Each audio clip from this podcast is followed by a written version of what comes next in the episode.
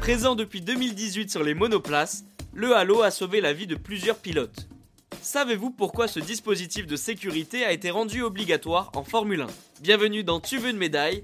Les réponses aux questions de sport que vous ne vous posez pas encore. Le halo est un dispositif de sécurité. Cet arceau fixé à la monoplace est impressionnant visuellement. Il est installé devant le volant, ainsi qu'à gauche et à droite de la tête du pilote.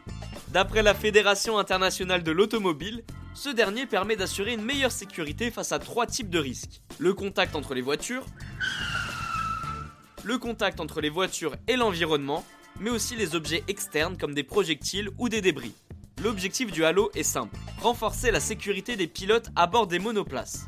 Pourtant, personne n'était en faveur de l'instauration de ce dispositif. Certains ont même proposé une alternative.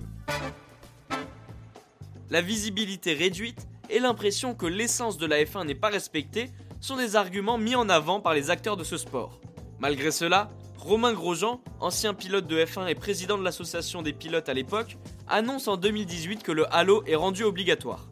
Presque toutes les équipes étaient contre, les fans sont contre, les pilotes ont majoritairement dit non, et pourtant, il sera bien là la saison prochaine. Paradoxalement, c'est ce même dispositif de sécurité qui sauvera la vie du pilote français quelques mois plus tard. Avant d'être mis en place en 2018, le Halo a été testé pendant deux années. Alors qu'il était vivement critiqué, Aujourd'hui, il semble indispensable pour la sécurité des pilotes. Et bien voilà, vous savez maintenant pourquoi le Halo a été rendu obligatoire en F1. Vous pouvez écouter ce podcast et nous retrouver sur Castbox, Apple Podcast, Spotify, Deezer et toutes les autres plateformes. Je vous retrouve rapidement pour une prochaine question de sport dans Tu veux une médaille.